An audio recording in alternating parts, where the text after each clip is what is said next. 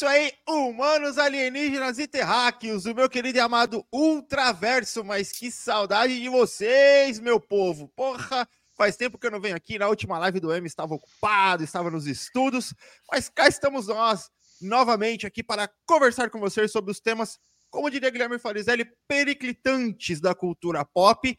E agora, olha só, temos um intruso aqui. Se você joga Fall Guys, temos um intruso que agora não vai ser mais intruso, você entendeu? Vai ser recorrente neste programa, que é o senhor Alex Rodrigues. Começar por você, Alex. Boa noite, meu caro, tudo bom? Boa noite, Vitória. Enfim, eu me, eu me sinto, eu me sinto megamente. Mas... nosso Jedi, aí, nosso Jedi conseguiu finalmente. Finalmente conseguia. Aí eu, eu até tava falando aqui com o pessoal porque agora perdeu a graça porque eu não tenho mais os meus nêmesis, né? Não tenho mais o conflito. Então, agora é obrigação, não tenho plano de mirabolante. Eu tô como realmente, eu me sinto megamente, entendeu? Tava escutando o Come to the Jungle aqui, lá, lá, lá, lá, lá e eu descobri. Ah, mas que sem graça, o que, que eu vou fazer agora? Eu só... Agora eu tenho que arrumar desculpa para ficar doente e não vim, que, que droga. Agora perdeu sentido sua vida. Totalmente. Pessoal, muito bom estar aqui com vocês agora, como diz aí é, Everton e, e, um outro grande comunicador também. Agora, em definitivo, amigos.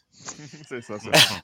É muito bom estar com vocês aí, galera do Ultraverso, e principalmente entre amigos tão queridos. É isso aí, seus meus hobbits lindos que eu amo tanto. É bom estar com vocês. Né? É, agora, sempre, né? Sensacional. E Gui Farizelli, né? Vamos começar pelos cariocas hoje, Gui. Agora, pô, pelo menos mais um agora para te dar uma força, né? Vencemos, não estamos mais sozinhos aqui. É biscoito, é, pô, é biscoito. É biscoito, porra. Fala, meus lindos, tudo bem? Time completo, o nosso grande Fute 5, pronto para vencer qualquer campeonato sub-70 que, que, que fomos desafiados, tá? É, Alex no gol, Fabão na zaga, Kai Love é o nosso centroavante, fazedor de gol, eu e EV na meiuca. Ele marca mais do que eu, eu dou uma enganada, mas porra, foda-se, eu tô ali. e é isso, é o nosso Fute 5 está armado. Bem-vindos ao nosso, ao nosso podcast. É, isso aí, isso aí, sensacional, galera. E Fabão Crocante Farizelli, que está no meio do olho do furacão, Fabão, no meio de uma mudança aí, tá tudo de perna pro ar, né, Fabão? Como é que você tá, mano? Tô de pernas pro caos. no caos da loucura aqui, cara, não mal consegui assistir televisão, filme, alguma coisa mais com mais calma. Só mesmo acompanhando alguma coisa que eu vou dar de dica no final, né? Que é a única série que eu tô parando para ver semanalmente, porque vale muito a pena.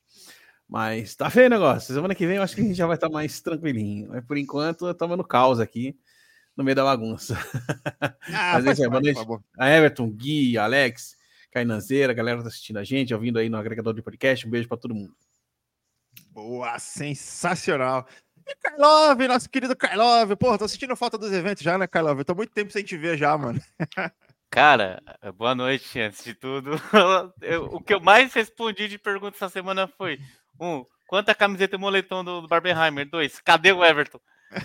Cheguei na cabine, trocando ideia lá com o El, pá. Aí do nada, cadê o Everton? Falei, não sei, mano. Coloquei a mão no bolso, coloquei a mão na minha mochila. Falei, tá aqui não, mano. Aí cheguei na Jaque pra dar meu nome na lista. Aí o Everton. Falei, pô, mano, é possível, mano. E, e tem da sala, ah, cadê o Everton? Aí dia seguinte, a mesma coisa. Fui ver o Penheimer também. Cadê o Everton? Cadê o Everton? Falei, é. Os caras estão achando que a gente é o quê? É Cris e Greg, mano. A gente não tem identidade mais. Exatamente, porra. É irmão, né? Irmão de sangue. Olha isso aí, galerinha. Boa noite. EV, Fabão, Gui, Alex, o único entre nós que é o líder do Brasileirão. Um beijo Olha a todos. Só, é! Pelo menos uma vez na vida. Uma vez Quem diria? Essa semana quem eu falei com o Wilson. Essa semana quem eu falei diria? com o Wilson, o tá felizão. Falei, pô, quem diria? é, 2023, gente, 2023. Depois que Xuxa saiu da Globo, o mundo nunca mais foi o mesmo. Acabou. É só, Acabou. só caos. Às Dali vezes eu frente, acho só para trás. Eu, eu, eu tô em um multiverso, amigo, onde o Botafogo é líder e não perde nada. É meio que um multiverso para mim. É, já já você dorme e acorda de tá tudo normal de novo. Ah, desgraçado. Sensacional. Bom, galerinha, pedir encarecidamente que, lógico, vocês dêem aquele like maroto pra gente, não deixe de se inscrever no nosso canal. Se estiver acompanhando no seu agregador de podcast favorito, vai lá no Spotify, segue a gente, ou em qualquer outro agregador que você preferir, que já estamos disponíveis em diversos agregadores. Acompanhe a gente, por favor, dá essa força e compartilhe a palavra do Ultraverso. E antes de adentrarmos a este tema periclitante, vamos aqui passar o boa noite. Pri Farizelli, olha só. Boa noite. Lembrando que futebol está proibido para sempre. Caraca, mas até aqui vieste me tolir do meu esporte hipotético, caralho. Breve contexto, eu quebrei os dois braços, os dois cotovelos, jogando bola, né? Em 2018. No nosso Nossa. primeiro dia de férias, eu e ela, tiramos férias dos nossos trabalhos para tirar férias juntinhos, fui jogar um futebol, sofri um acidente, caí, quebrei os dois cotovelos. Pô, um acidente? O caminhão passou por cima de você. Né? É, é, e isso é o que dá jogar com, com garotos de 15 anos. Mais ou menos, mais ou menos por jogar com Homem-Aranha deu nisso aí, ó. É, é isso. o Guilherme é o tipo do cara que ele quebra os dois cotovelos jogando futebol de mesa. Não, não, não. te, te digo o seguinte, não ia nem entrar nesse detalhe, mas já que tu me provocou, desgraçado, eu vou ter que falar. Quebrei os dois braços, levantei, ainda fiz gol na mesma partida, tá? Fiz gol, saí comemorando assim, ó, ó. E aí depois eu saí, e aí daí foi só um grande terror. E, e é por isso que minha mulher me proibiu de jogar futebol para sempre. É isso, essa é a história. Pô, mas tá atenção, né? Caramba. Porra, craque lesionado. E Ionasa Mariano, vulgo patroa, boa noite, família Ultraverso. Boa noite, Naná. Para você também. E bom, Aproveitando então do nosso Guilherme aí, braços quebrados, agora vai ser o novo apelido. Broken Arms, para ficar mais chique. Já contextualiza pra galera aí sobre o que vamos falar hoje, Gui, por favor, mano. Boa. É, em maio a gente fez uma, um podcast, um episódio do Ultracast falando sobre a greve dos roteiristas lá de Hollywood, paralisando uma série de produções.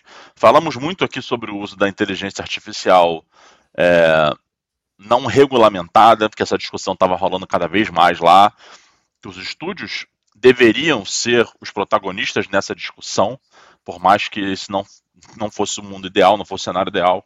Claro que os artistas, os roteiristas e os diretores, enfim, os produtores, eles deveriam ser os protagonistas na discussão, mas não são, pelo visto, não serão. E, e é claro que a gente tinha ali sendo discutido também a questão do dinheiro, né? Na cadeia. É minha, é, eu, eu, gosto de usar analogia, analogia com futebol, porque eu acho que é, um, é uma coisa que fica mais fácil para todo mundo entender. No mundo do futebol, né? Alex, que é um cara que sempre fez cobertura de, de torneio de base, torneio de várzea. No mundo do futebol, o cara que, que sai da categoria de base, vai profissional e vira o Neymar, vira o Vinícius Júnior, ele é 1%. O resto todo da categoria de base, sei lá, 2% vão jogar em times Série B, Série C, Brasil afora, e o resto todo, querido, vai para o famoso mundo do desemprego. O cara vai estudar, se ele tiver uma origem bacana, ele, ele né, a família ajuda, paga a faculdade e tal, não sei o que. Enfim. É, em Hollywood também a gente tem essa realidade. Então, o, Robert Downey Jr., o Killian Murphy e o Nolan, eles estão no 1% da cadeia. O resto da cadeia produtiva do cinema, e a gente está falando aqui da cadeia produtiva do maior cinema do mundo, né? É uma das maiores indústrias do mundo. Os, os porra, os câmeras, os cablemans, os dublês, os roteiristas, os auxiliares de roteirista, que é o cara que ajuda a escrever, mas ele não está no crédito final lá que aparece na sua TV. Esses caras recebem é, uma, uma, uma micharia.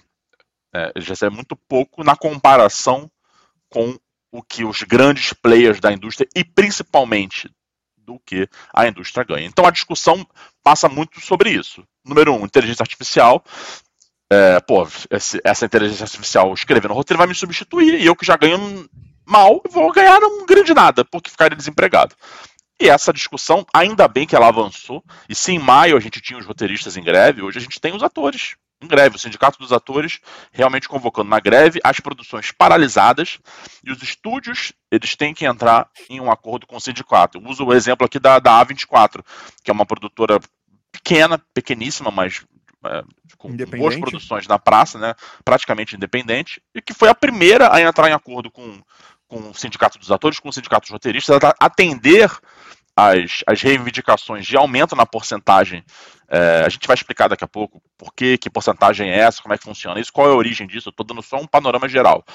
É, mas os grandes estúdios, né, a nossa querida Disney, a nossa querida Warner Bros. Discovery, o nossa querida Paramount, a galera realmente que tem o poder na mão, ela não quer abrir mão do poder, ela quer ser protagonista de todas as discussões, ela tá numa vibe do tipo, a bola é minha, joga quem eu quiser, e se não quiser, não tem jogo. E aí, ainda bem que os atores, que os caras grandes de Hollywood, os caras que realmente podem, têm o poder de, de paralisar a indústria e, e, e fazer com que essa grana que entra no bolso dos estúdios dê uma secadinha, né? Vamos falar aqui de um prejuízo, vamos falar de uma secadinha, né? Eles têm o poder para fazer com que isso aconteça e está começando a acontecer agora. Vamos, nós cinco vamos explicar aqui mais detalhes sobre isso e também colocar aqui as nossas opiniões, a parte ética, a parte humana, tudo isso. Uhum. Tudo isso no seu Ultracast. e Ultracast é informação, meu povo. Informação é aqui no Ultraverso. É complicado, é bem complicado porque não dá para pensar, acho que pelo lado fã agora, né? E acho que até mesmo se você for fã, sabe, das suas séries favoritas, dos seus filmes favoritos, é importante você ter simpatia nesse momento, porque, cara, a galera rala muito. São algum, alguns atores, igual o falou, estão ali na cereja do bolo, que ganham, tipo, valores estratosféricos. Sim, mas não são todos. Então é importante ter simpatia, porque eles trabalham pra caramba. Demais, demais, demais. E principalmente a parte dos roteiristas e a galera que tá na produção ganha muito pouco. Então eu acho que é importante a gente considerar e não ficar puto né? Eu vi alguns comentários no Twitter exatamente comentando sobre isso, né? Falando que ah, a galera, ator ganha muito e tal, mas acho que a galera vê a coisa só meio que superficialmente e tenta ver só o lado do que gosta, porque diversas produções paralisaram, né?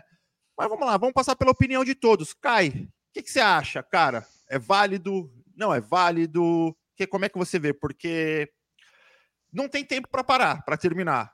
Só vai parar quando resolver de fato. Cara, o Guilherme deu o exemplo perfeito, sabe? Ainda mais eu que vivi nessa, nessa parada de futebol.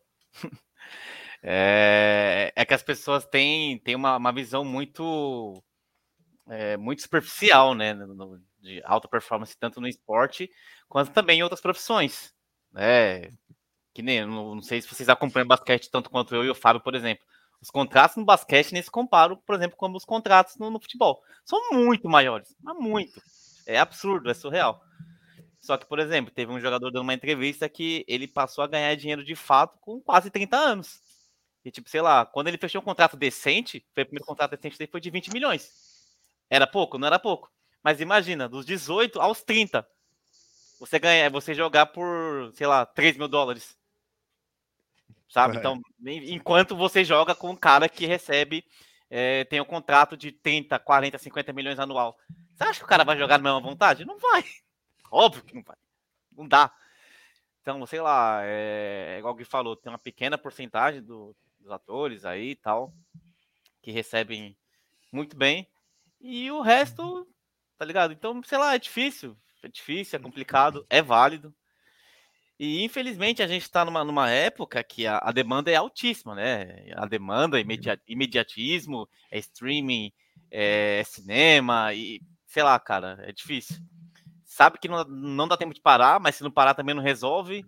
Então a gente fica nesse meio termo, sem saber muito o que fazer, mas a gente sabe que eles precisam do direito deles. Sim. Como qualquer classe trabalhadora, né? Menos os corintianos. Eles não. brincadeira, é brincadeira, gente. Calma, calma. Pelo amor de Deus. Pelo amor de Deus, é brincadeira. Pelo amor de Deus, isso é brincadeira. É humor! Claro, é. Os caras vão te visitar aí, igual visitaram o Luan. Misericórdia. Senta na minha casa, tá bom. Senta na minha casa, tá muito bom. É, Pelo amor de Deus. Sensacional. E Fabão, é, é interessante é, esses pontos que o Kainan e o Gui citaram, porque assim como tudo na vida, tudo é muito fluido, né? As coisas evoluem, principalmente na questão tecnológica. E os streamings hoje, cara, são porra, uma grandíssima fatia desse mercado de entretenimento, né? Só que tem esse problema, esse porém, esses acordos, esses contratos, tanto com roteiristas quanto atores, estão completamente desatualizados e a Netflix fatura milhões em cima dessa galera e nada, praticamente nada é repassado. Então, é uma coisa delicada, né? Esse assunto da greve. Sassim, Sassim Mickey, por favor. Com certeza. Tá me ouvindo? Tô assim. Tá. É total apoio aos roteiristas e aos atores, porque é uma injustiça ímpar, cara. Não, não, não tem como você mensurar a perda deles. Em relação também ao mercado de streaming, né? Porque é uma fonte de renda que hoje ela acaba até se equiparando é, com o cinema. Óbvio, não vai se comparar com tipo a Barbie que vai explodir na bilheteria, né? Vai fazer, vai passar de um bilhão com o pé nas costas. Mas dos grandes filmes que a gente está vendo que estão sendo lançados, muitos estão indo para o streaming rapidamente porque não estão ganhando dinheiro no cinema, estão dando prejuízo. Então, o streaming é uma fonte de renda e que os atores, roteiristas, profissionais do entretenimento que contribuíram para essa obra também tem que receber nessa, nessa fatia desse bolo. Entendeu? Por que, que eles vão ficar de fora? Isso não existe. É, acho que muita gente fala, né, é, o Gui foi muito feliz de falar, né, é, e o Kainan também, dessa comparação com o mundo do futebol, né? Porque a pessoa sempre mira um medalhão. Né? Não é, nem todo mundo é o Downey Jr. que ganha pois seus é. 30 milhões de dólares né, por, por um filme. A maioria, se a gente colocar no, no, no, no papel, você vai ter entre 12 e 14 mil atores sindicalizados. Desses aí, quantos você conhece que é um superstar? Não vai chegar a 100 que ganha milhões, que ganha mesmo e que, que vive só daquilo. E, aliás, e tem muito superstar que investe em outras áreas, né? Imobiliário, tecnologia, enfim, para ter um, uma renda fixa caso a indústria não dê aquilo, né? Porque o ator é aquilo, né? Hoje ele tá lá em cima, amanhã acabou e é deixado de lado. Se você colocar né, essa maioria de atores que são pequenos, cara, que lutam pra caramba, porra, fazer, fazer um papel pequeno, sabe? Um, um, tem uma, duas falas, às vezes nem isso tem na, numa série, vai, por episódio, né? Aquele extra do extra ali, né? Tá ali fazer uma pontinha e tal. Esse cara ganha por dia, por dia, entre 20 e 25 dólares. Desse dinheiro, dessa quantidade absurda, nessa quantia absurda que ele ganha, ele tem ali o que ele pega para ele, o que ele deixa para o agente dele, o que ele deixa para o manager dele, o que ele deixa para o advogado dele. São três profissionais que esses atores têm que ter com ele. Se você for almoçar, fodeu.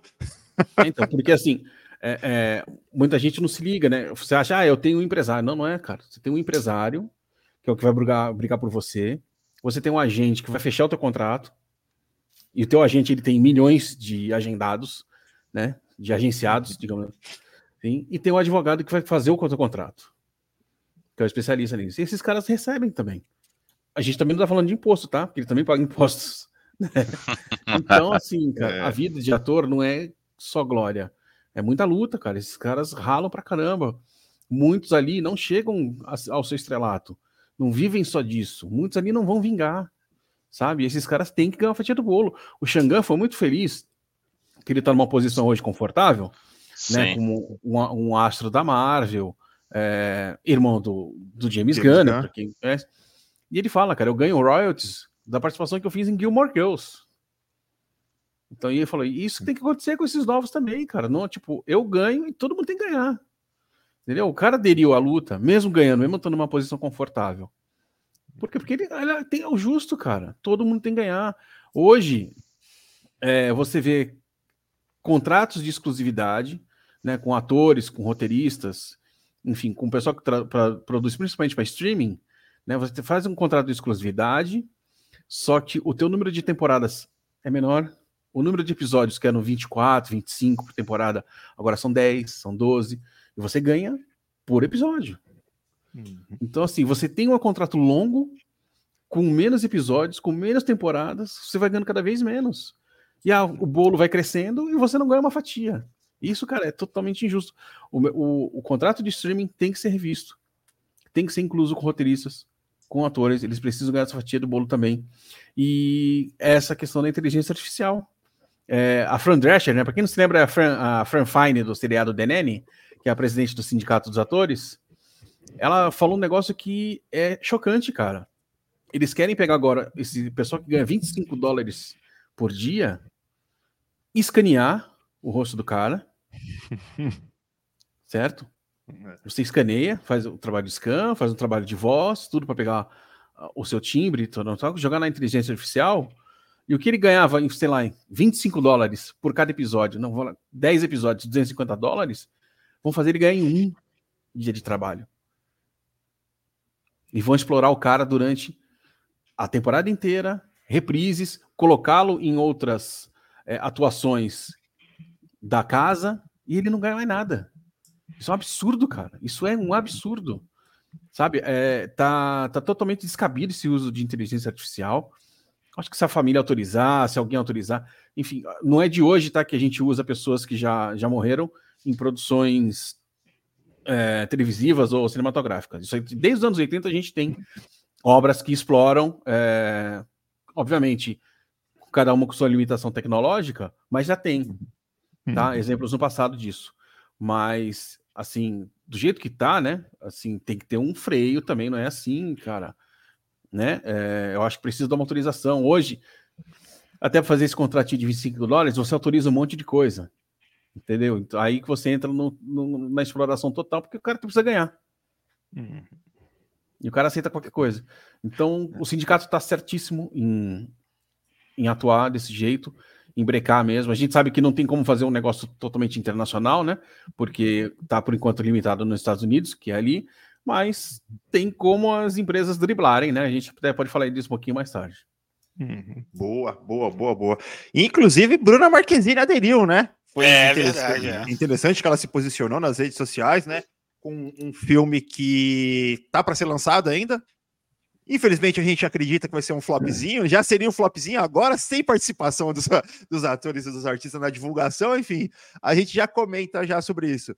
Mas, Alex, você compartilha, cara, dessa opinião, porque tem essa questão do streaming, tem essa questão das melhores condições de trabalho e essa questão da inteligência artificial. Não sei se você chegou a assistir Black Mirror, essa última temporada, que é a temporada mais fraquinha, mas o melhor episódio, que é o primeiro, Bem é exatamente isso.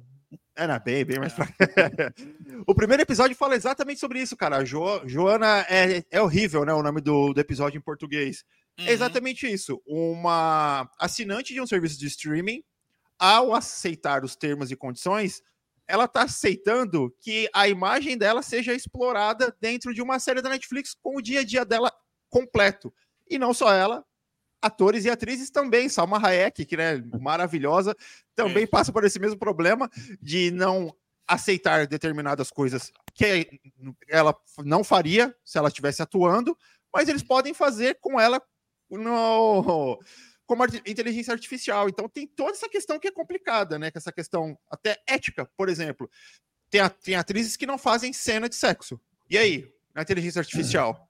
Vai poder fazer ou não vai poder fazer? Então, essa regulamentação é muito importante, né, mano?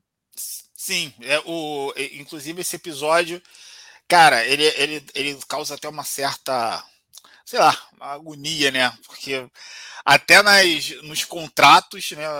Cara, Salma Hayek incrivelmente também fazendo. É, cara, olha só, eles realmente podem fazer o que, que quiserem, tá no contrato.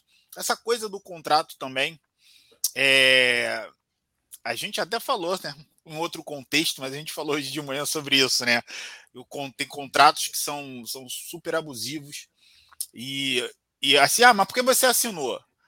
Porque em um determinado momento, né, a, a gente sempre a gente sempre esquece também da, do, do, humano, né? Às vezes a gente assina porque no momento realmente gente, ali, né, você está precisando, você está começando. E geralmente os contratos, para quem está começando, eles são bem mais digamos, é, é, assim, eles castigam mais né, quem está começando. Mas eu, eu, eu, concordo totalmente.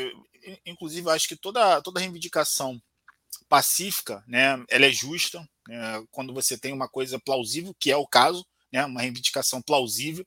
É, a greve, é, a greve por si só, ele é um, é um movimento que é para te alertar, olha só. Porque, na verdade, o, o que a gente está vendo não é uma coisa que assim aconteceu do nada. Isso é, é como todo movimento, né, na verdade, como, ou como geralmente todo movimento, são coisas que você vai falando, você vai falando, né, aí, aí daqui a pouco você vai falando um pouco mais alto, Aí daqui a pouco você vai gritando e as pessoas simplesmente não, não discutam. E não, não, não é só, só as pessoas, né? É porque a gente tem toda aí uma mídia também que também protege, enfim, as grandes corporações. É, é assim, sempre foi, é, na verdade. Então, eu acho muito importante que, que você tenha essa reivindicação. É, o, o Fábio falou muito bem sobre, sobre essa nessa partilha né, no streaming, porque é, tem um. É, é, por exemplo, a gente sempre. Eu, por exemplo, sempre tive essa dúvida, né? É, cara, tem uma novela que tá passando, pô, cara, sei lá, foi uma novela de 20 anos. Então, o ator recebe, recebe, é o que chama de residual. Acho que vocês sabem mais aí né, sobre, sobre esses termos. Mas, por exemplo, é, quando passa alguma coisa na televisão, quem fez aquela, aquela novela, aquela produção, recebe uma grana. Então, nos streams não tem muito isso. Até mesmo porque é, eles não divulgam a audiência. Né? Não, não tem essa divulgação como, como você tem, né? Em, como você né, tem nas outras plataformas. Então é bem justo, né? Na verdade, olha, você fez. Você é como. Everton, cara, exemplificou muito bem, né? O, essa temporada agora de, de Black Mirror fala muito sobre isso. Eu até esqueci, cara, mas eu achei sensacional. A logo é Stream, Streamberry, né? Um negócio assim, é, que é, que é, o, é sensacional. Então é isso, olha só, a sua alma é minha. Ba basicamente, garotos, né? Você assina um contrato e, e, a sua alma agora me pertence. Sendo que é, é, essa a gente. Beleza, né? Sobre, sobre a inteligência artificial, sobre uma divisão mais justa do, do, dos lucros. E, e também a gente acaba passando também assim. E sobre melhores condições de trabalho. Né? E é importante também frisar essas melhores condições de trabalho. Eu, eu acompanho mais aí é, sobre os games. E, e, por exemplo, cara, eu gosto muito. Eu, eu gosto muito de um jogo, claro, assim como né, você traz para filmes e séries. Eu gosto de uma produção bem feita, é, a gente acaba sendo exigente. Então, o, o, consumidor, o consumo também ele tem um pouco disso. Né? Aí é uma coisa muito mais complexa, mas o, o consumidor também tem eu quero, eu quero, eu quero, eu quero. Né? Também não é assim. Né? Então, sempre quando eu tenho oportunidade aqui, agora não tenho mais oportunidade, porque eu vou sempre estar aqui, mas sempre quando eu vim aqui, eu falava que é, uma produção precisa de dinheiro e tempo, e, e o consumidor não, não, não dá muito tempo né, assim, para as coisas acontecerem. Mas é, as condições de trabalho, é, é, elas são, cara, assim, é, são muito intensas, cara. O pessoal fica. Como eu falei nos games, você teve várias produções aí grandes, né, vários estúdios que você começou a surgir aí as reclamações de, cara, assédio moral, né, mínimo, né? Você tem um ambiente tóxico de, de, de trabalho, e isso também a gente começa a ver ou, né, como eu falo, né, você grita daqui, grita dali, ninguém te escuta. E aí agora a gente vê que esse ambiente também está aí né, entre a galera que trabalha. E, e, e por, filmes da, principalmente da Marvel, por exemplo, onde os efeitos especiais, cara, você tem que botar no nível lá em cima, a galera, cara, peraí, é muita demanda. É muita demanda com um prazo muito curto. Esse eu estou dando um exemplo, né? De que reclamavam. É, então, é, essas são as condições de trabalho. Você tem que também ter um tempo hábil para você ter. Você, você tem um número de profissionais, você tem que. É, esses profissionais têm que executar essa, né, essa, essa função aqui, e você tem que ter um tempo hábil para fazer.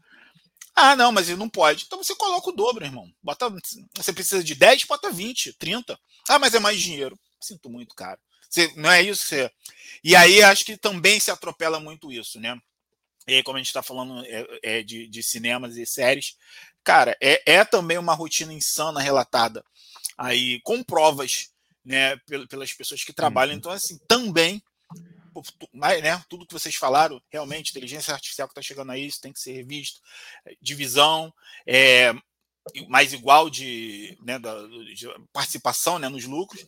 Mas, cara, condições de trabalho também, cara, para você ter você não ter acidente que vira, vira e mexe acontece, porque às vezes você acha que, ah, foi imprudente aquela, aquela pessoa ali, foi imprudente, né? Às vezes não, cara, é muito trabalho na mente da pessoa e, cara, e, e aí hum. passa o, o que não é um detalhe que não era para passar desapercebido, passa. Às vezes acontece até um, um acidente, né? Com maior gravidade. Então, é válido, cara. Essa, essa gritaria é boa, assim, para que todo mundo seja alertado de uma maneira geral.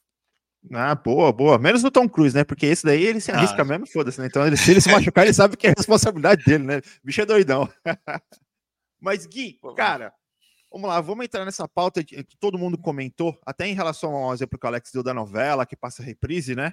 É, os roteiristas ganham um determinado valor também pelas suas reprises de séries, né?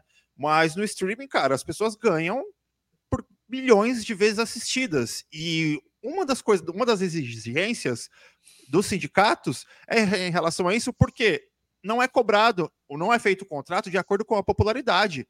Então, por exemplo, se uma série explode igual Vandinha, que foi um fenômeno no mundo inteiro, e aí? A Diana Ortega vai ganhar, deveria ganhar mais? Acredito que sim.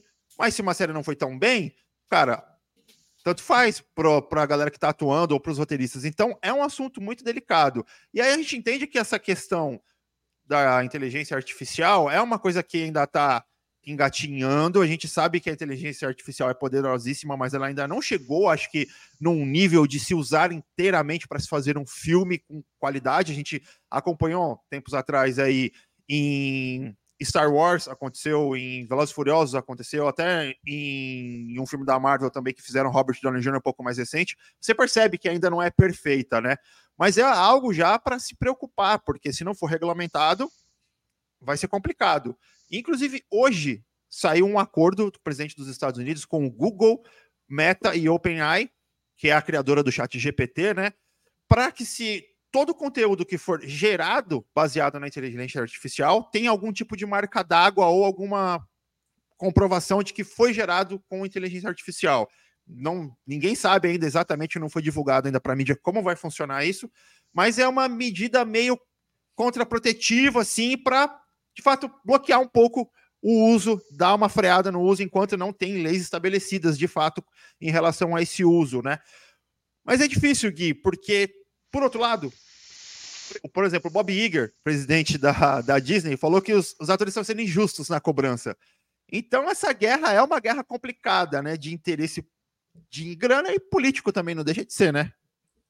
É, porque a gente tem questões fundamentais aí. Daqui a pouco eu vou falar sobre, sobre a inteligência artificial e trazer vocês também para a conversa. Mas eu quero falar um pouco sobre essa questão da, da, da mudança da indústria e da questão do, dos residuais, os famosos residuals.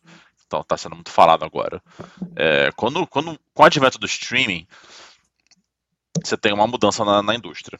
Quando a Netflix nasceu, obviamente, o criador da Netflix, lá o CEO da Netflix, ele, ele sabia, ou ele pelo menos vislumbrava que a parada ia virar muito.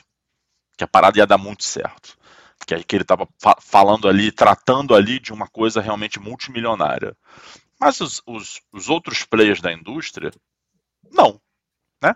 As redes de televisão tradicionais, né, os estúdios que trabalham com cinema, com TV, com games, ninguém estava dando muita bola porque essa galera ainda acha, no fundo, no fundo, que ela é o pilar da parada, tá? Não é o consumo e não é a arte. Ela acha que ela é o pilar da parada. E isso, bom, isso tem suas consequências positivas. Você acredita em você, você desenvolve produtos novos, você gasta dinheiro realmente com a parada, mas isso também tem um lado ruim que é você explorar explorar as pessoas, sejam os consumidores, sejam os artistas, seja a galera da graxa que ajuda a produzir aquilo ali.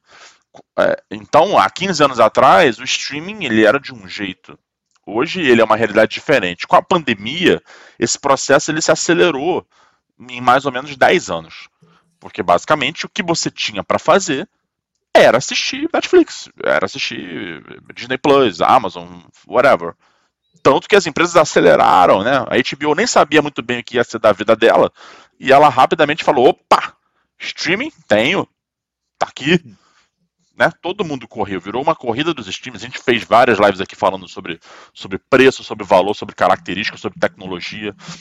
Você pode consultar aí no, no YouTube ou no seu agregador de podcast preferido. É, e, quando, e quando a indústria mudou, é, você tem esses caras que detêm o poder, falamos no início, né? Bom, beleza, os estúdios querem usar a inteligência artificial. Eles não querem usar porque vai ser pro bem da humanidade. Eles querem usar porque vai entrar mais dinheiro no bolso deles. E vai entrar menos dinheiro no bolso de quem trabalha. Eles não estão valorizando a indústria, eles estão valorizando a herança deles, o espólio deles, é, sabe, a mansão deles, whatever. É, e hoje a gente tem exatamente essa situação no streaming, porque vamos usar o exemplo que o Fabão bem lembrou do, do Shangan. O Shangan fazia um personagem chamado Kirk em Gilmore Girls. Gilmore Girls é uma série incrível, mas que teve um reconhecimento é, um pouco tardio por parte do streaming. A Netflix comprou os direitos da Warner por um valor fechado.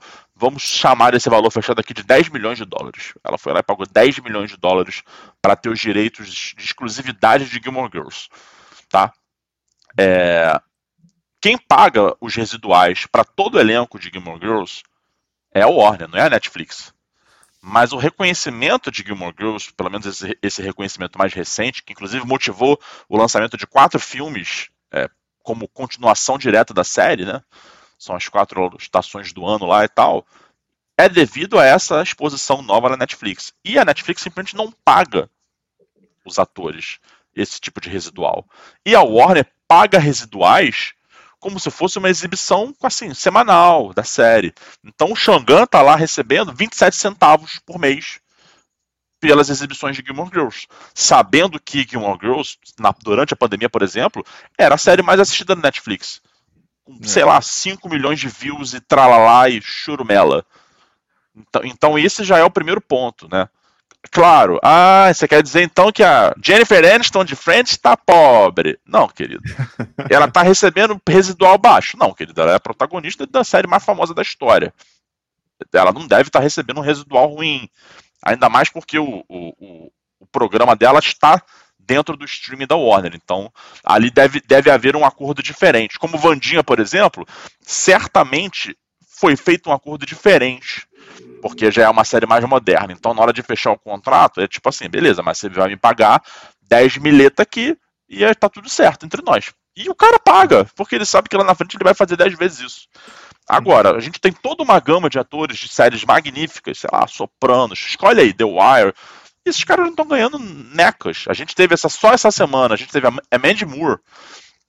A Mandy Moore, protagonista de This Is Us, tá? uma das grandes atuações dos últimos 10 anos em termos de televisão, uma personagem magnífica, uma série muito popular nos Estados Unidos, de uma, de uma rede de televisão que vendeu os direitos. Passou na Globo? É, passou na Globo, passou na Globo. É, vendeu os direitos aí pro, pro, pro Star Plus, mesmo esquema. Eu faço a minha série aqui, mas você passa aí no streaming, toma. E ela ganha residuais de 80 centavos. 85 centavos como se a série não tivesse sendo exposta para milhões e milhões de pessoas todos os dias. Porque não, quando o streaming nasceu, ele cresceu e ele continuou um grande cavalo sem sela. Não tem regras. A regra não tem regra. Qual é a audiência? Qual é o Ibope? Não sei. Não sei, não tem como medir. Porra, tem como medir. Mas não é interessante medir. Aí a gente volta, só para dar mais um exemplo, também de, de Netflix. A Kimiko Glenn, que fazia Soso do Orange is the New Black, uma série também Sim. que fez muito sucesso, série Exatamente. incrível que eu, que eu amo muito. Ela postou na internet o, o, o cheque dela de, de. Porra, beleza, ela não é a Piper e ela não é lá a nossa namorada da Piper, que já era uma atriz famosa e tal, que eu, que eu esqueci o nome agora. Fez Dead Seven Show, enfim. Mas ela era uma recorrente da série, ela, tava, ela teve muito tempo de tela, principalmente nas últimas temporadas. É, e ela recebe 20 e poucos centavos de residuais de uma série que nasceu na Netflix, e ela recebe isso, entendeu? E a Netflix fez uma grana, porra, a Orange Daniel Black ajudou a consolidar o que é a Netflix hoje. Verdade. Então, a, a questão não é nem uma questão de assim, de, porra, não, vamos dividir. Não, cara, é uma questão de mesquinharia, dos caras estarem faturando 100 milhões por ano, uma coisa descontrolada, uma coisa que você não sabe muito bem. Ah, eu vou anunciar um resultado aqui de 5 milhões de, de. Às vezes vai o triplo disso que assistiu a parada você não tem controle. Aí a gente entende, porque no meio da pandemia, a Warner falou, cara, eu vou levar meus, meus filmes para o streaming um mês depois. E foda-se. Não, mas pelo amor de Deus. Isso, gente, isso provocou a ruptura do Nolan, que era um cara fechado com a, com a Warner há muitos, há praticamente duas décadas. Verdade. E eles terminaram o contrato justamente por causa dessa decisão. Mas por que, que eles decidiram isso? Scarlett Johansson? Exatamente. Vai ter prejuízo? Não. Eles simplesmente tiraram o poder, entenda-se, dinheiro, da mão dos atores e trouxeram pro bolso deles. Aqui no streaming eu controlo, cara. Eu controlo. Não tem contrato novo, não tem nada. Eu comprei essa obra, a obra é minha, eu produzi os direitos são meus, e eu vou te pagar uma residual que, pô, no cinema, né? É, caralho, o Snoop Dogg deu uma palestra no, esses dias no, numa faculdade lá nos Estados Unidos. Ele falou isso, cara. No, no, antigamente, trazendo para o mundo da música e tal, nem vou me aprofundar nisso. Antigamente, é, você vendia um CD, um CD, né? E você ganhava um percentual em cima daquele CD. 10%, 15%, whatever. Mas existia uma mensuração física, você pagava pelo lote. Paguei um lote de 10 mil CDs. Desses 10 mil CDs eu vendi todos a 15,99, eu recebo 5% disso tal. Então esse montante aqui vem para o meu bolso. No cinema, por mais que a gente esteja no, no, mundo moderno, você vai lá e compra o seu ingresso. E, e, e isso é auditável, isso é quantificável. Olha, está aqui foram, foram vendidos não sei quantos milhões em bilheteria desse filme aqui, do Missão Impossível novo do Tom Cruise, e ele vai ganhar uma porcentagem disso, e a outra porcentagem vai para os produtores, vai para o estúdio, trelalá, trelelé. No streaming, o controle dessas informações está, está em quem controla a plataforma, porra. E esse porque é o problema, né? Precisa é. ter uma quebra de sigilo nisso daí, porque era só cobrar igual o YouTube. É, era muito, seria, muito, seria muito fácil, mas a, as plataformas não têm esse interesse, né? Não tem esse interesse em, em, exemplificar, quantificar e fazer uma, uma, uma, uma, divisão proporcional daquilo ali. Por enquanto é tudo culpa da tecnologia, ah, não tem como mensurar, a gente precisaria estar falando de TV 3.0, a gente precisaria estar com aquele aplicativo instalado dentro da TV de cada um para saber. Nós já estamos chegando lá, tá? Até 2025 a gente vai estar nessa realidade, isso já se discute inclusive aqui no, aqui no Brasil. Mas uhum. porra, meu irmão, não precisa você saber fazer a conta direito, mas precisa você olhar e falar, ei, sabe pica-pau? Um para você, um, dois para mim, um para você, caralho, um para mim, um, dois para caralho, é uma coisa assim. É, é muito básico. Então, a questão dos residuais e da forma como a indústria mudou para nos dar acesso, mas não mudou para ser igualitária e justa para todos os envolvidos, isso é fato. Não que isso não seja a história do mundo, tá? É, a gente tá aí careca de saber que o mundo é assim, mas. Não, você tá careca de saber, irmão. não. Tá muito, né? Careca de saber. Não, inclusive, é, é, engraçado como você vê a, a evolução é, capitalista das coisas, né? É, e não tô falando aqui nada de política, não. Tô falando das coisas do jeito que são. Eu, eu me lembro lá na extinta TVA, amigos, né? Que foram, acho que aqui no Rio de Janeiro foi uma das primeiras empresas a colocar. Né, não, não existia o termo fe, TV fechada, era tudo a cabo. A, que, mas a TV, a TVA não era cabo, era antena. Né? Era antena, era antena. Como se fosse uma HF, inclusive aqui no Rio de Janeiro tem. Não, acho que acabou isso, né? Porque não tem mais esse sinal. É, tinha um Sumaré onde tinha vários receptores, antenas. Não, tem lá ainda, porra. Sumaré não, tá lá, firme Sumaré, mas eu não sei se ainda é usado nessa, dessa forma, né? de sinal de TV, porque acabou, né? Agora é tudo digital. É só digital, né? É, porque antes era o seguinte: você tinha que botar a sua antena, sabe aquela antena, espinha de peixe? Tá, pro Sumaré. E aí era o um inferno, era quase. Bombril? Um, um bombrilzinho? Um bombril, assim. é. Não, e, e, você tinha que ter assim, é, jovens, você tinha que. Era quase uma bússola, assim, sabe? Você no mar, pra onde, caraca, o norte tá onde? Então, você tinha que aqui descobrir onde ficava o Sumaré pra TV não ter o famoso fantasma, né? Que era imagens sobrepostas, eu acho que mais ou menos isso. Enfim, é, as TVs elas não tinham, por exemplo, é, propaganda, porque você já que você pagava, partia do princípio que você não, não podia ter propaganda. Né? O máximo de propaganda que tinha era o quê? Você podia fazer propaganda seu, da sua própria programação. Né? Então vamos lá, o canal da Warner, que é muito antigo, é um dos mais antigos, o canal da Warner não tinha propaganda.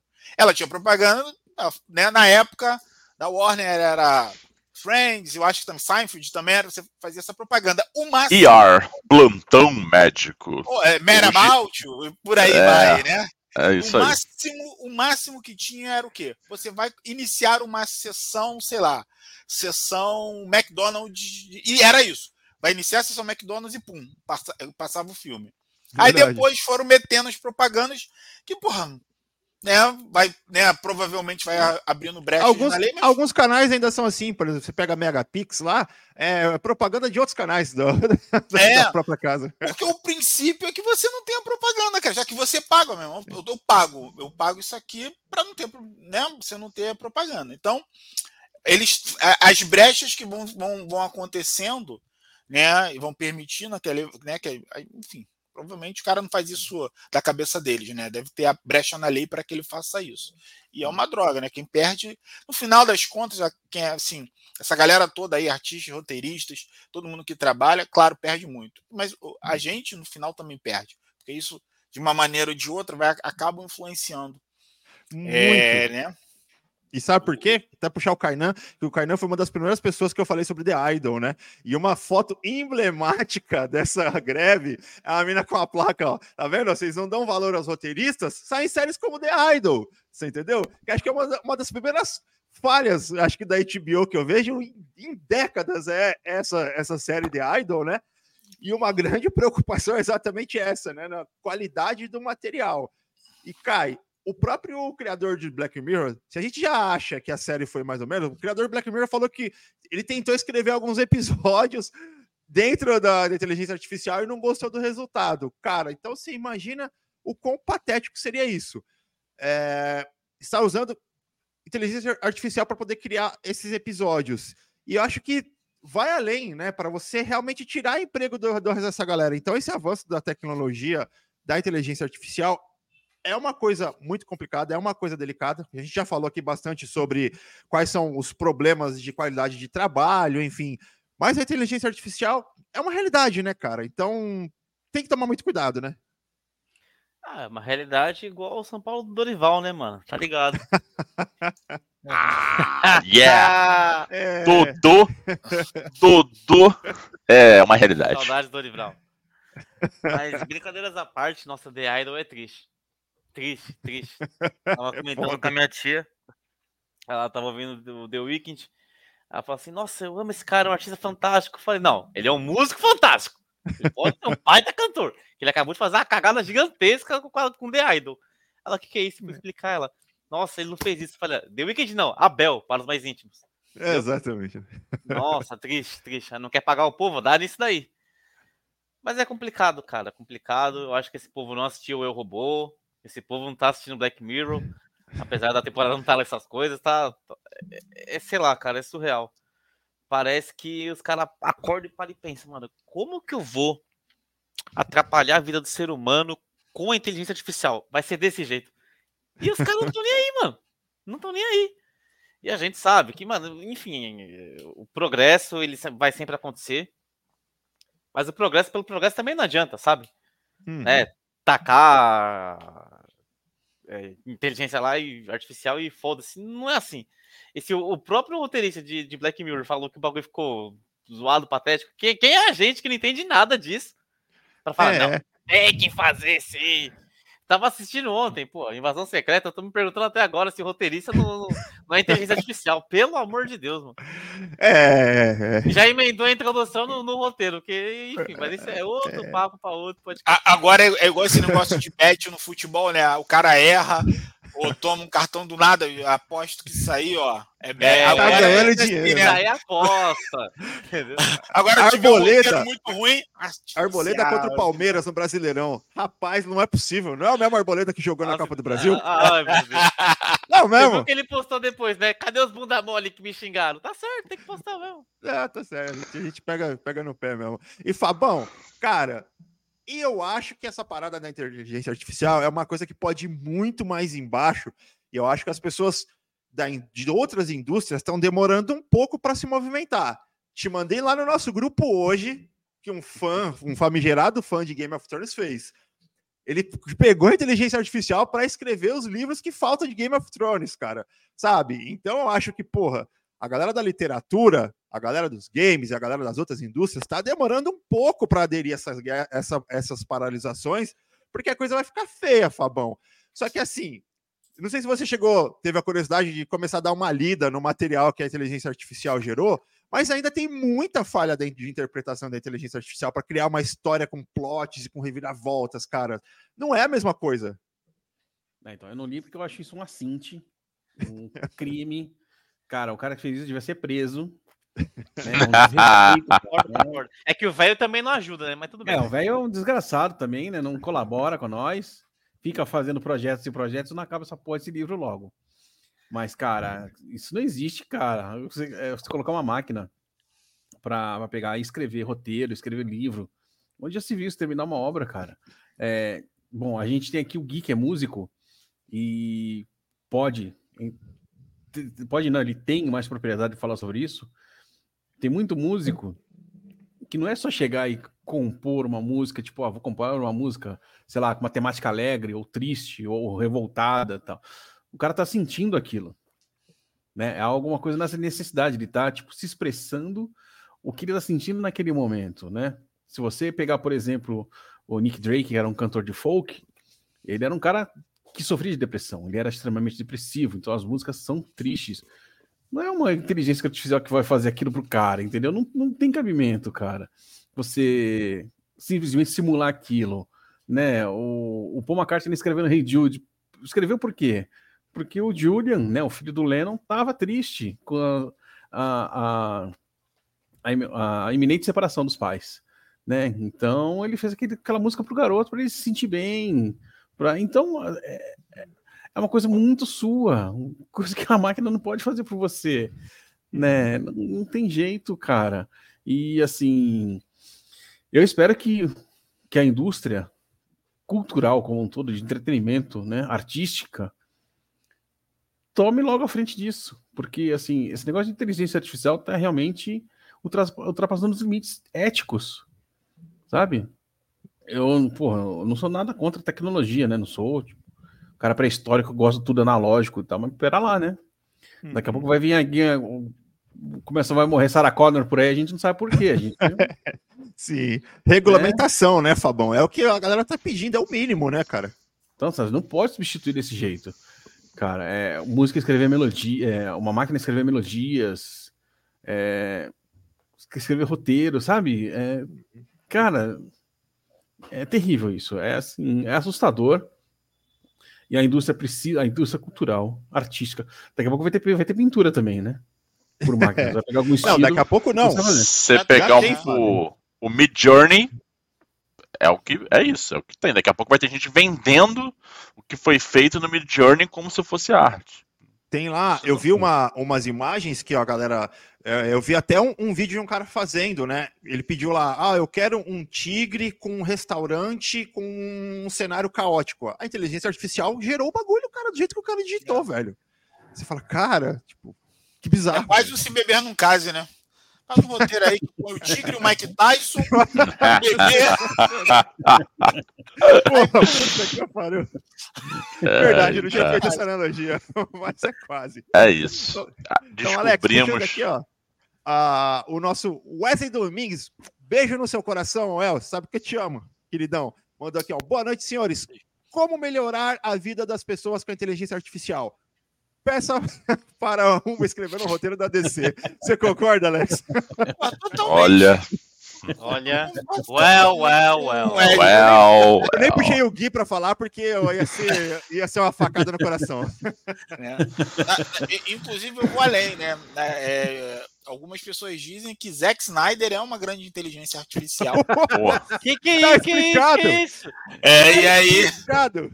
né, né, e aí, olha só, vamos fazer Eu, filmes eu não longos, inteligência. preto e branco. É, eu sabia que o Fabão ia fazer esse adendo. Que ele viu Ele inteligência e Zack Snyder na mesma frase, ele ficou com um comichão, uma coceira, deu um negócio aqui. Ih, tá combinando não. Não tá ornando.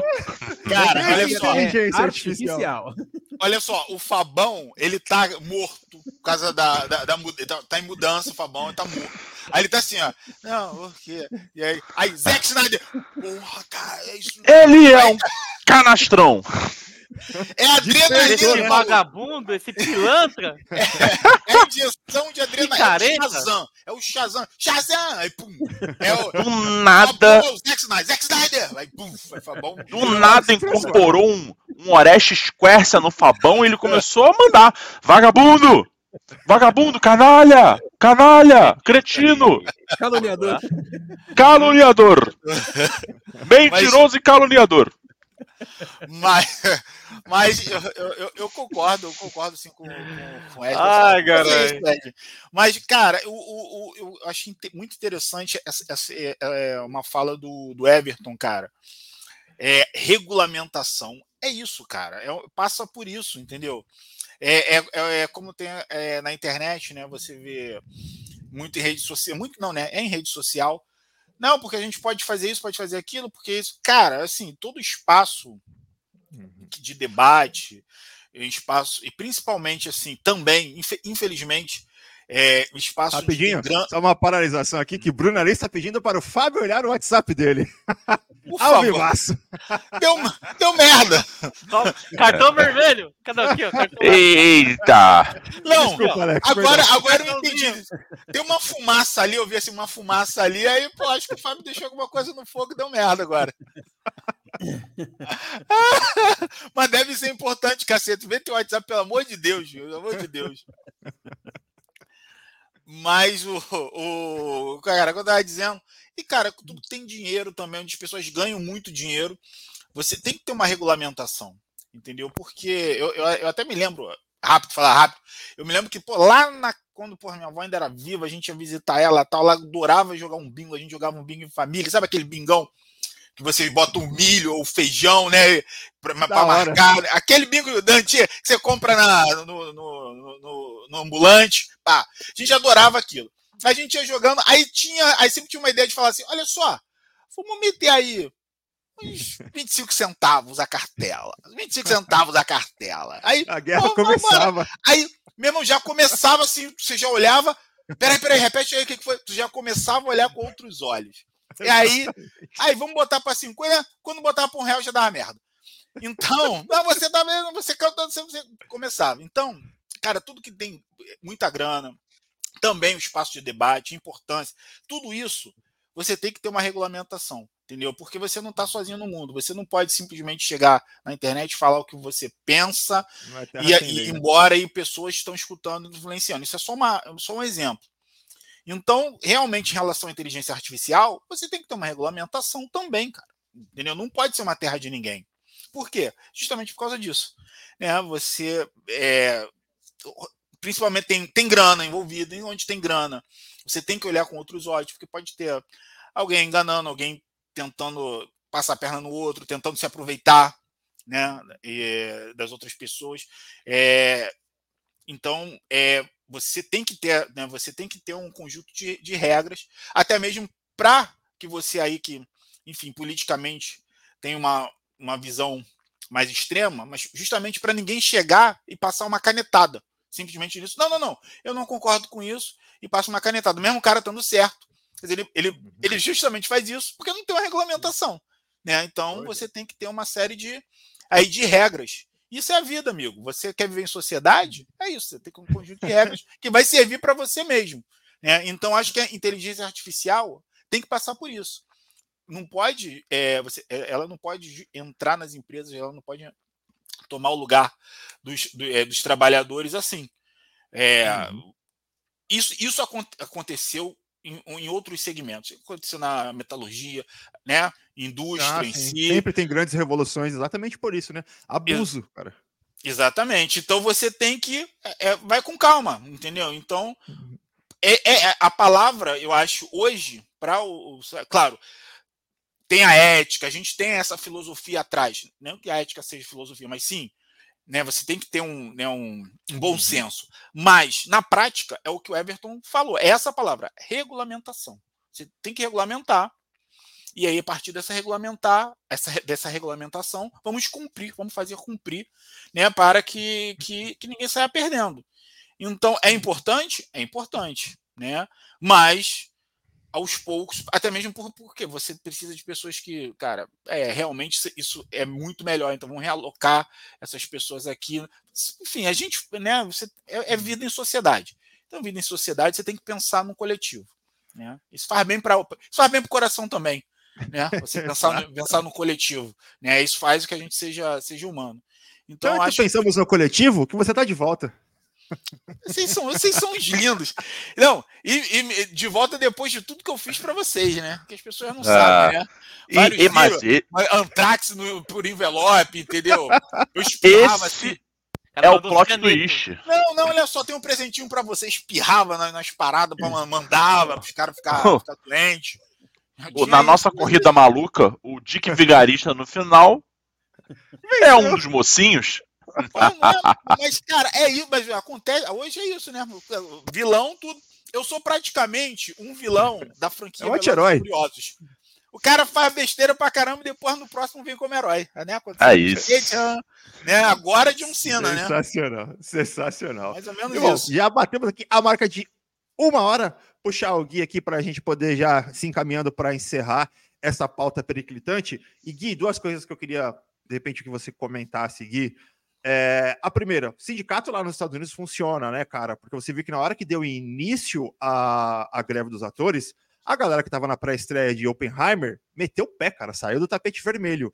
E um dos problemas, dos grandes problemas que a San Diego Comic Con está enfrentando esse ano é exatamente isso, porque não tem ator lá, cara, para poder, para os fãs poderem fa fazerem lá o meet and greet, conhecerem, e os painéis estão tá tudo muito vazio, cara. Então, realmente funciona. E você disse até que queria comentar alguma coisa sobre os valores, é, pode comentar aí, de repente, se você quiser abordar.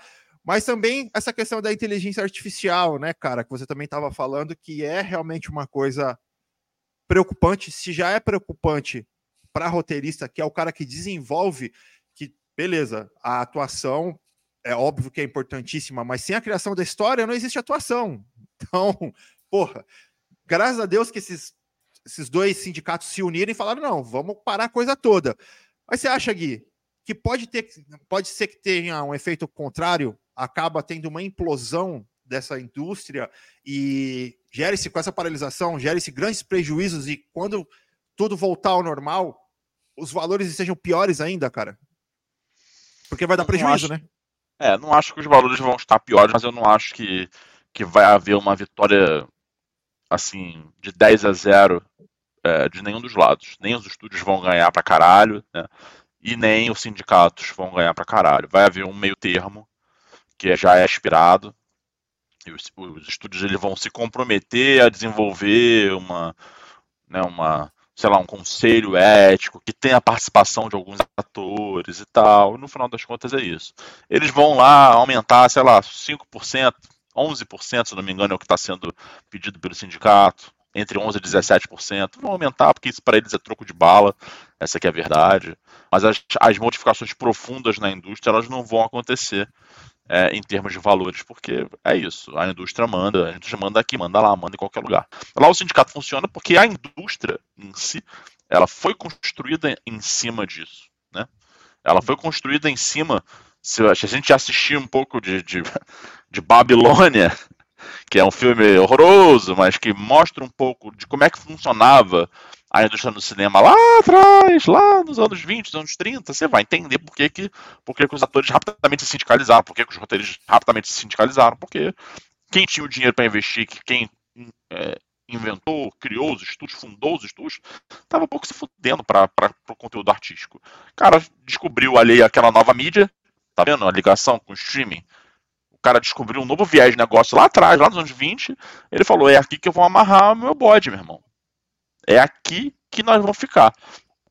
E essa foi a boa. Essa foi a boa para eles. Naquela época, né? É, então, eu acho que, acho que em termos de valores, a gente não vai ter uma mudança tão significativa assim. A gente vai ter um grande, né? um grande meio termo. É, infelizmente. Infelizmente. Mas a, a indústria não vai mudar por causa dessa greve. É, o Fabão falou muito da parada da música ali, né? E tem uma definição meio boba, mas que é. Eu acho que abrange bem que é, é, música é a arte de expressar os sentimentos através do som. É uma definição curta e breve do que é a música. A inteligência artificial não tem sentimento. Ela é uma ferramenta. Ela cria conteúdo, cria. É, aspirador de pó aspira. Torneiro lá torneia o metal, faz furo e tal. Mas não tem uma criação artística ali. É, a indústria nunca a vai ter uma. Possibilidade é tudo, né?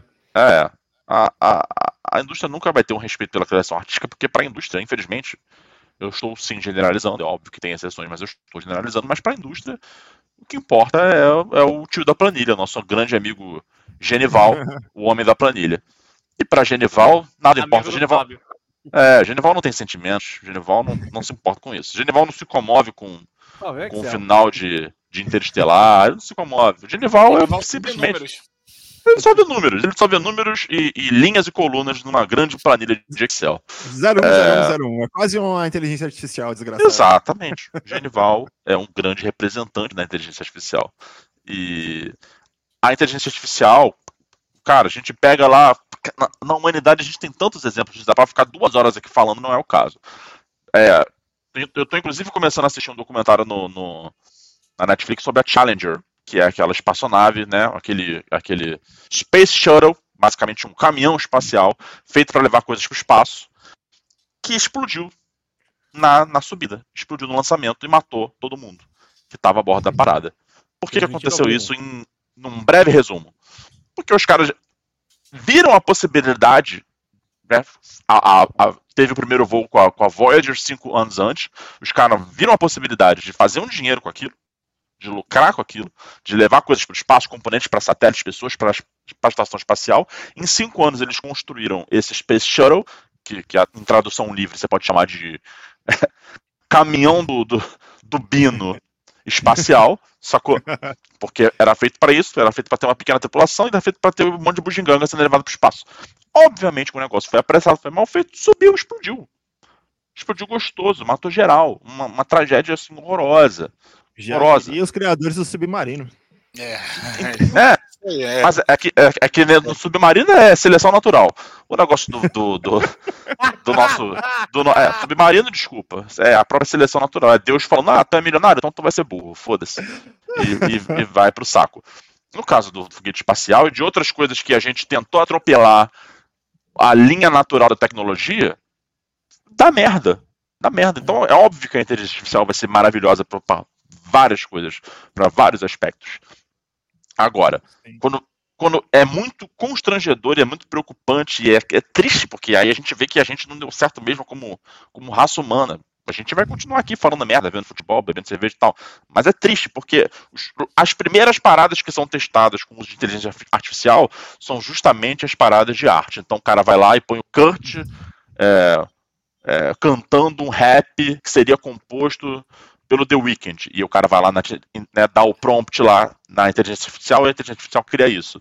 Bota o Kurt cantando uma música da Courtney Love que foi lançada cinco anos depois que ele morreu.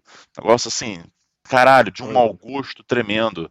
É, põe o, sei lá, o Eminem pra fazer um rap como se fosse o Snoop Dogg, sabe? O Mid Journey começa a misturar. Ah, como seria o Van Gogh desenhando? Cara, é de um mau gosto e, e é de um.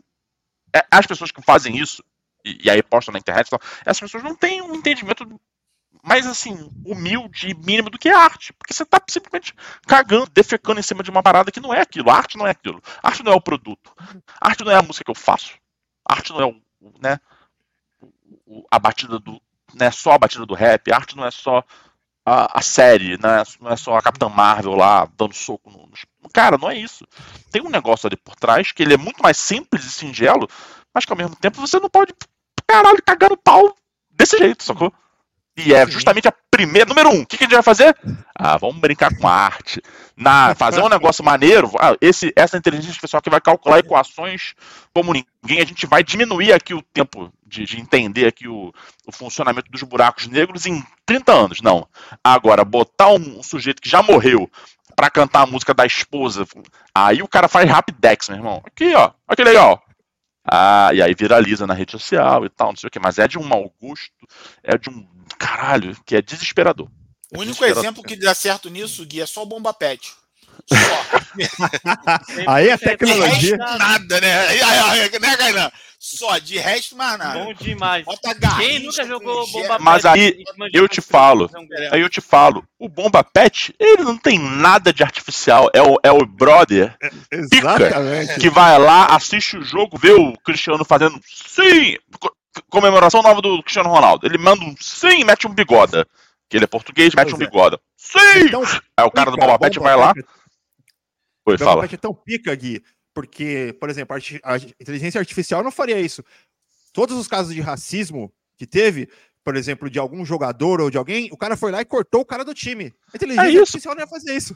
É isso, porra. Inteligência artificial, o Bomba Pet é, é, é, é mais orgânico do que um grande pedaço de, de filé mignon na sua na bancada da sua pia, recebendo uma pimentinha, um salzinho pronto pra entrar na frigideira. Porra. É exatamente isso. E é bom, galera, a gente entender que essa valorização do ser humano é importante, porque a gente vê o capitalismo maldito funcionando e espremendo as séries e os filmes que a gente gosta. Você vê a enxurrada de conteúdo que a gente teve de Star Wars, a enxurrada de conteúdo que a gente teve de da Marvel, colocando a galera para trabalhar para caralho, e é a qualidade. Então, é bom que vai todo mundo vai tirar o pé um pouquinho, todo mundo vai parar para pensar um pouquinho. A gente sabe, concordo com o Gui completamente nisso. A vitória não vai ser tão uma vitória tão grande assim, mas pelo menos vai fazer muita gente refletir um pouco nos rumos que está tomando, tanto na exploração do entretenimento, quanto na exploração, nessa nova exploração na inteligência artificial, que é um caminho ainda desconhecido para muitas pessoas. Tem muitas pessoas que pô, nem sabem, por exemplo, que tem o, o Zap GPT, já tem chat GPT no WhatsApp. Tem gente que não sabe, tá ligado? Tem muita coisa acontecendo muito rápido, e as informações são muito rápidas. Então, tem que se tomar um certo cuidado e olhar com cautela e principalmente com o que foi dito aqui, com ética, que eu acho que é o principal. Precisa ter ética para tudo. Então, galerinha, ó, Bob Iger, que tá falando aí que não é realista, abre o olho, hein, parceiro? Abre o olho que te Porra. pega, hein? E a, e a mentalidade dele é a regra, né? Não é a exceção. Você pode esperar aí que antes de sentar para negociar com um roteirista e com atores, as grandes empresas, as grandes plataformas de streaming vão começar a trazer produções europeias que não são sindicalizadas do mesmo jeito que os Estados Unidos, asiáticas, indianas, de House todo- of the América Dragons não parou, né, Fabão? Não, porque justamente é feito lá, é feito na Europa. Então você vai ver várias produções europeias, eh, africanas e asiáticas chovendo no streaming. Por quê? Porque ali eles não vão ter né, negociação, não vai ter problema de greve, não vai ter problema nenhum de gritaria. Então, antes de negociar, eles vão explorar esse filão. Podem ter certeza nisso. Com certeza. Não duvido, não duvido. E o El comentou aqui, ó. Saímos de inteligência artificial para o espaço. Isso foi igual Velozes Furiosos, de 0 a 100, muito rápido. Ah, que é é. assim, El, o papo é igual papo de bar. Você vai trocando uma ideia, puxando um fio, puxando outro, já já você tá igual ao final de Inter- Interestelar, igual o Gui comentou. Exatamente. Qual é? Sensacional. E Kai, então puxa, Kai. Puxa, aquela hora crocante. Chegou aquela hora periclitante. Aquela hora que eu comparo com o nosso Guilherme Parizelli, porque é uma hora deliciosa. É a hora das nossas outras dicas, filmes, séries, livros, shows, tudo de bom e melhor para vocês curtirem nesse final de semana, sob a batuta das nossas indicações, porque aqui é só coisa fina, é só coisa fina do fino, senhores. É só qualidade. Então pode puxar, Kai. Bom, eu assisti semana passada uma, um de uma série que eu até brinquei. Falei, vocês estão me tirando, né? Me convidar para uma série do Balão Mágico, vocês estão de brincadeira. Porra! Falei, não, vocês estão me tirando. Eu até achei que era a série da Padre do Balão, juro por Deus, mano. Aí eu julguei muito mal, cheguei lá, assisti os dois primeiros episódios. É, tem um total de três apenas. Acho que tem uma hora, uma hora e pouco. E, cara, eu, eu fiquei abismado, porque eu não tinha ideia da dimensão que foi o fenômeno balão mágico, sabe? De- Minha geração Foi. jamais saberá disso. Foi Eu acho que o. Eu peguei de o todos finzinho. aqui, o- de todos aqui, o Fábio, ah, creio que venceu isso Tudo? mais que todo mundo. Cara, é surreal, surreal. É, eles reuniram todo mundo e empresário e que não sei o quê. E você vê como o ser humano é podre, mano. É, é incrível. Enfim, a série é muito boa, tem esse, esse lado cultural para você aprender mais sobre um grande fenômeno. E também, né, só pode te lembrar que o ser humano é podre, que o que importa é o dinheiro e as crianças que se lasquem. Porque os caras fazem as crianças trabalhar 24 horas por dia, parceiro. Pois é. Mas é isso, Anos tá no Star 90 Plus. 80, filho. Nossa senhora. Eu tava comentando com você, não foi, Everton? Foi. Nossa, você é Foi sim. louco. Eu, fiquei, eu ficava assim, menina, eu tô passada. A gente falou até, nessa época saiu Amor Isso Não é Amor com a Xuxa, pô. Jesus. Mas aí, a- tá no Star Plus, três episódios só. E, ela recomendou, hein? Ela recomendou, assista. Jesus. Então, poxa, Alex, já que você é um fã assíduo aí, já assistiu mais de mil vezes Amor, Isso Não é Amor.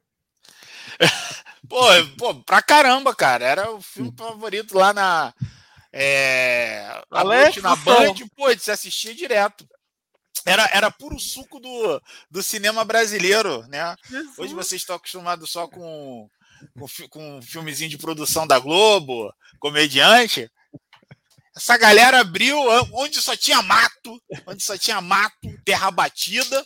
Essa galera, né, abriu Olha, eu tenho umas as 4, 5 portas piadas sobre o que você tá falando, mas eu vou Eu deixar pra tô lá. aqui também, meu Deus do céu. Meu Não, Deus, Ale- controla minha Alex- quinta série, senhor. A Alex era telespectador assíduo do Sala Especial.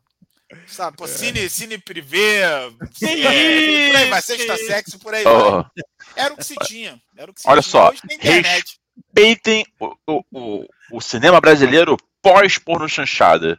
Amor, Pô, mas Amor era- Estranho Amor é, o, é, o, é aquele que eh, tá com o pé na porno chanchada, mas deu uma. Se fez desentendido, fez assim, não, sou, tanto que tem, tem Tarcísio Meira na parada, tem. Ele é Tem, Mas, pô. mas Tem, até a pedofilia lá da na Xuxa com um molequinho de 12 anos, né? Porra, que isso aí cara. é Vamos manter o, vamos manter o decoro Não, não, mas aqui, isso é no real, isso eu não tô zoando, não, porra. Eu sei, eu sei, mas, pô. Mas tinha um tá contexto, mas, tinha- mas não era por, por é, tinha um contexto também, tinha um contexto. É, É, né? aí já é a dica da semana que vem, o documentário da Xuxa. O episódio que saiu ontem tem ela e o moleque lá falando sobre o filme. Mas essa não, é, não será a minha dica. Vai, Alex, vai, vai. É, os filmes do Lars von Trier vocês não reclamam, né? Mas já estranho, estranho, ah, ah. amor estranho, amor, sim. Tá bom. Bom, galera, minha dica é, é um. Não vai dizer que é um concorrente, mas não, porque é uma, é uma outra, é um outro assunto. É, é o podcast é, do. É o Mano a Mano, do Bano Brown. É, e, cara, eu, eu indico aí dois, né? Todos estão muito bons, né? Todos os episódios, mas eu indico. É, o- aí tá aí entre os. Vocês vão encontrar logo, né? No agregador de podcast, logo aí vocês vão encontrar. Que é um dos últimos, é com a Conceição Evaristo, pensadora, escritora, é, professor, é, professora, doutora, veio lá das favelas de, de, né, de Minas, veio- aí veio para o Rio de Janeiro, né, uma mulher preta, veio, veio é, da favela e, cara, é uma das maiores escritoras hoje. Tem um papo muito legal com o Mano Brown, fala aí, claro que fala sobre, sobre racismo, sobre, sobre a posição né, hoje do, no Brasil do, do preto, do branco também. Bem legal. Va- Vale a pena porque ela, ela é uma pessoa incrível é, e super simples, cara. E assim, ela tem uma vozinha doce. Você vai curtir muito. E também indico o episódio com o Ronaldo, o Ronaldo Fenômeno, né? O, nosso querido Ronaldo Nazário, que fala também. Aí podem me chamar de chato, mas nesse assunto eu sempre gosto de, de dar ênfase. Ele tem uma parte, né? É, é, é- a conversa dele é muito boa, né? É como um todo, mas também tem uma parte que fala sobre racismo e ele faz, ele tem um posicionamento. Por isso que eu acho interessante, porque muito se fala também no Ronaldo, se cobra isso dele como uma pessoa pública, é importante que ele é para o mundo, né? É, o futebol é essa coisa, né? Essa, essa paixão realmente né, mundial e se cobra muito isso dele e ele responde lá no nesse episódio no podcast, né? Ele tem esse posicionamento, posicionamento dele. Então, vale a pena dar aí uma, uma conferida. Essa é a minha, minha dica aí da, final de semana. Boa. É, mano a mano é, cara, é sensacional. É aula. Cada, cada episódio é uma aula sobre, sobre racismo, cara. É Exato. incrível. Fabão, puxa sua dica, meu caro. Opa, a minha é estrelada pelo grande Idris Elba. Se você não gosta do Idris Elba, bom sujeito você não é, tá? Vamos começar por aí. Verdade. Até no sorteio É. da Copa ele tava. Que homem. Cara, o cara é um absurdo, um dos melhores atores da atualidade. oni- Onipresente. Totalmente. E ele tá com uma série muito legal na, na Apple TV Plus. É uma minissérie, na verdade. Se você gostava do 24 Horas, você vai gostar também de Sequestro no Ar, porque se passa em tempo real. São sete episódios, sete horas de um voo internacional de Dubai a Londres. E tem, obviamente, um sequestro no avião. E ele vai tentar é, apaziguar a situação porque ele, é, não, ele não é um policial, né? Ele é um negociador de grandes empresas. Quando elas vão fazer fusão, então ele vê, ele entra a fazer um acordo para ver qual é o melhor caminho para elas seguirem. Então ali, no meio da confusão, ele tenta usar a persuasão dele, né, para para chegar em casa, que ele quer ver a esposa dele, que ele é recém-separado, e o filho. E é uma série, cara, muito legal. Uh, tá no quinto episódio, são, são sete. Faltam.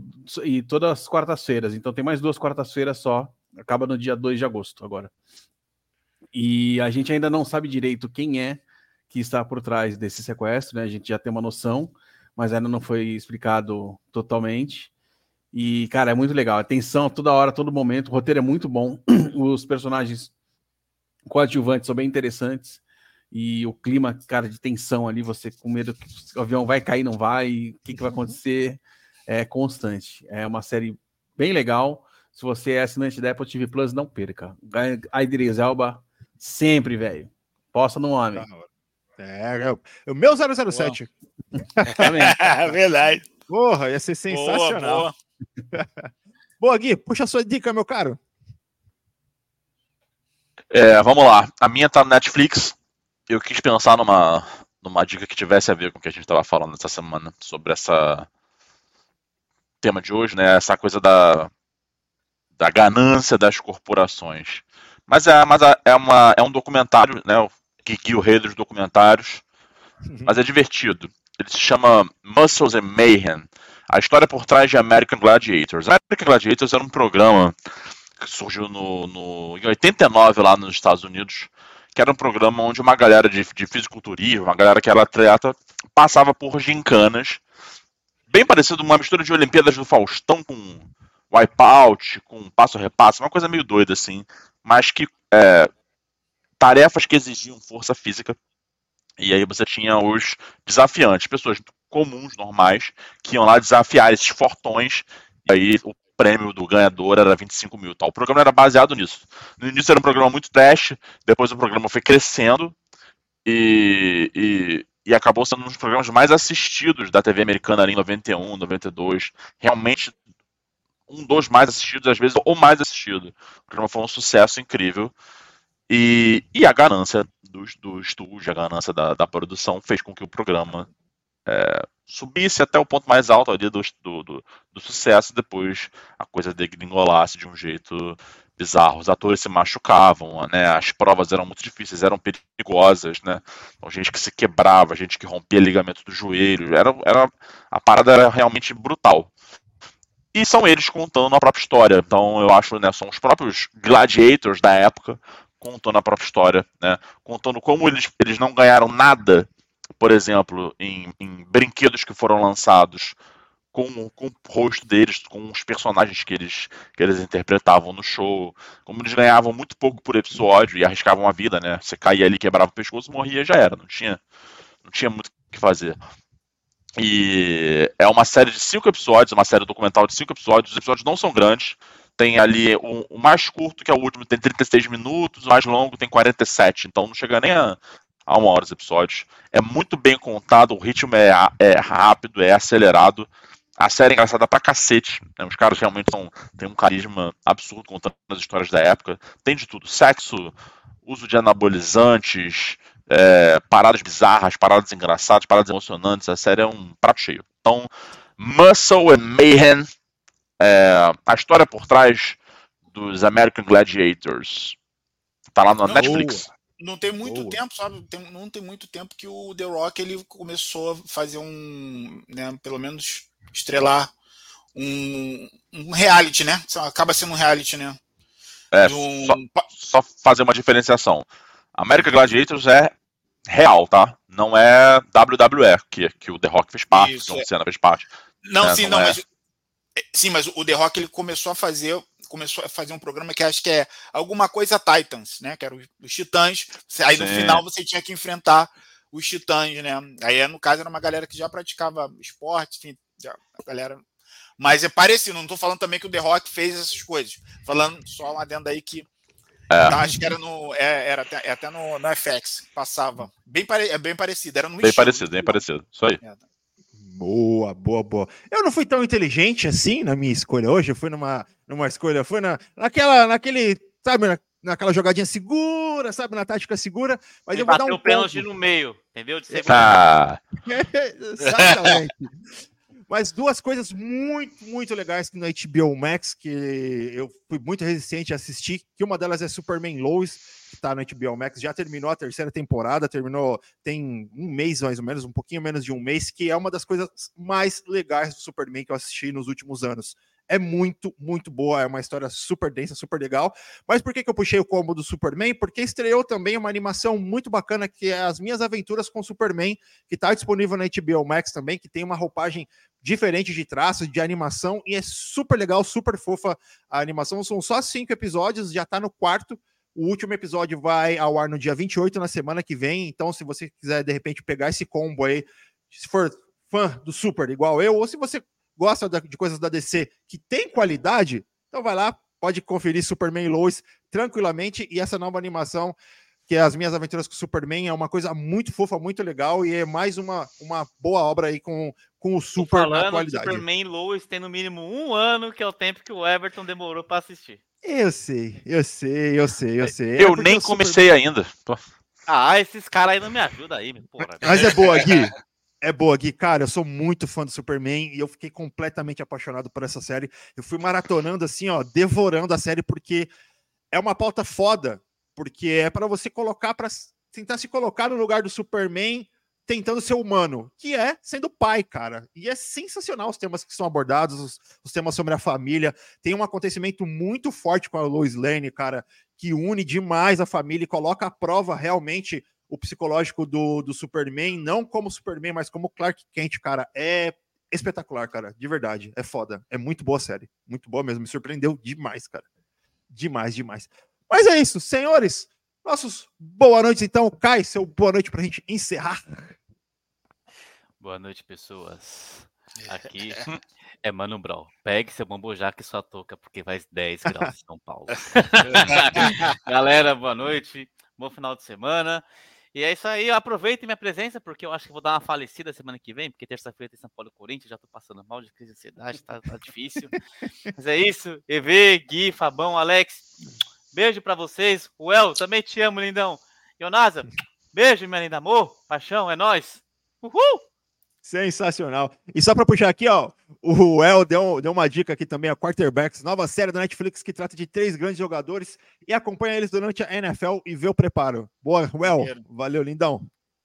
Boa. Beleza. Alex, seu beijo para todos. Pessoal, um beijo no coração de vocês, bom final de semana, curtam um friozinho. Se protejam dele também, se possível. E é isso. Proteção é espero, é importante, realmente. Né? E, e espero que no final dessa confusão toda aí é, o que todo mundo saia ganhando, né? Quer dizer, todo mundo quem está reivindicando que realmente merece. E aí também lembrar, é, espero também que pensem, é, cara, o, o cinema é, é, o cinema e também os streams é, é, é, bom que seja para todos, né? Que todos tenham acesso. E para que todos tenham que ter acesso, tem que dar uma melhorada aí nos preços, também nas promoções. É, e é isso, né? É, é também para se refletir, né? É, todo mundo tem que ter acesso a, a, a essas obras, né, essas, essas, produções. Espero que isso também influencie no final. Né? Então, esperança é a última que morre, então estou nessa. Eu, eu gosto dessa, é sempre com uma nova esperança, né? Já é. diria George Lucas. É, Star Wars, como diria, exatamente. De 77, não esquece. Star Wars aí, viu? Sensacional. Fabão, lindão, seu boa noite, meu caro. Valeu, Gui, Cainazeira nosso querido Jedi de Vila Isabel, Alex, galera que acompanhou a gente aí, que tá ouvindo no agregador de podcast. Um beijo pra vocês. Semana que vem estamos de volta. Espero que tenham gostado. E um abração. É, semana que vem acho que é para falar de, de. Ai, senhor, de invasão secreta. é, Lembrando ah. que semana que vem vou estar na Paraíba. Ih, já fugiu. de lá. Já Atestado. é, fala de lá, pô. Jeito o... de falar de lá. O poder da internet, unindo pessoas. Internet, Vou meter uma inteligência artificial. Vai ter o, o, rosto do Kainan com a voz do Dorival. Ah, Só não vem Olha comendo aí, iguarias nordestinas porque aí você vai me matar de inveja. Faz isso não, porque eu adoro. Beleza, hora, hein? Gui, seu boa noite, meu caro. Um beijo, queridos. Muito bom estar com vocês hoje aqui. Não esqueça, por favor, de curtir aqui o vídeo no YouTube, compartilhar. Sua curtida é muito importante para aumentar a visibilidade deste vídeo e deste canal. Se você não é inscrito, está dando um mole homérico, gigantesco, então por favor se inscreva. Está ouvindo a gente no seu agregador de podcast preferido, Spotify, Deezer, Orelo. Por favor, dá aquela Grande curtida, dá aquela seguida, né? Espalha a palavra. Compartilha nos seus stories do Instagram uma foto escrota nossa, não tem problema. A gente está aqui para isso. Um beijo. Ah, deixar uma dica para quem está no Rio de Janeiro. Acho que, é, não sei se até amanhã vai ter muita gente, mas é, amanhã, sábado 22, no The Rock Bar, que fica aqui no Jockey Club, na Lagoa, espaço SXC. Estarei tocando com, com duas das minhas bandas, fazendo um, um double feature. Vai ser bom pra caralho. A entrada é gratuita. É, nominalista não paga nada até as 23 horas. Tem goró, tem tudo. É uma festa da Giripoca Piá. Então venham todos, aproveitem. Beijo pra Desculpa, vocês. Gui. Fala, fala, Levi. Desculpa, Gui. É que você levantou uma piada, mas você vai estar tocando com as duas bandas foda, hein. É isso. Mais duas. Essa. Eu, olha só, eu, eu, com as duas bandas juntas, eu faço coisas que até Deus duvida. Que que é isso? requer habilidade? Requer. Então eu vou longe. Eu vi uma banda só do Gui, já posso falar que é sensacional. Imagina. Ah, imagina exatamente com uma monobanda. Já é um show, já é um espetáculo à parte, você imagina duobanda. Que coisa gostosa que não deve ser. É isso. Agora que falamos sobre a minha bunda, acho que podemos encerrar esse podcast, não é mesmo? Podemos. Beijo no coração de todos. Ótima semana. Fiquem com Deus. Valeu, galera. Tchau, tchau!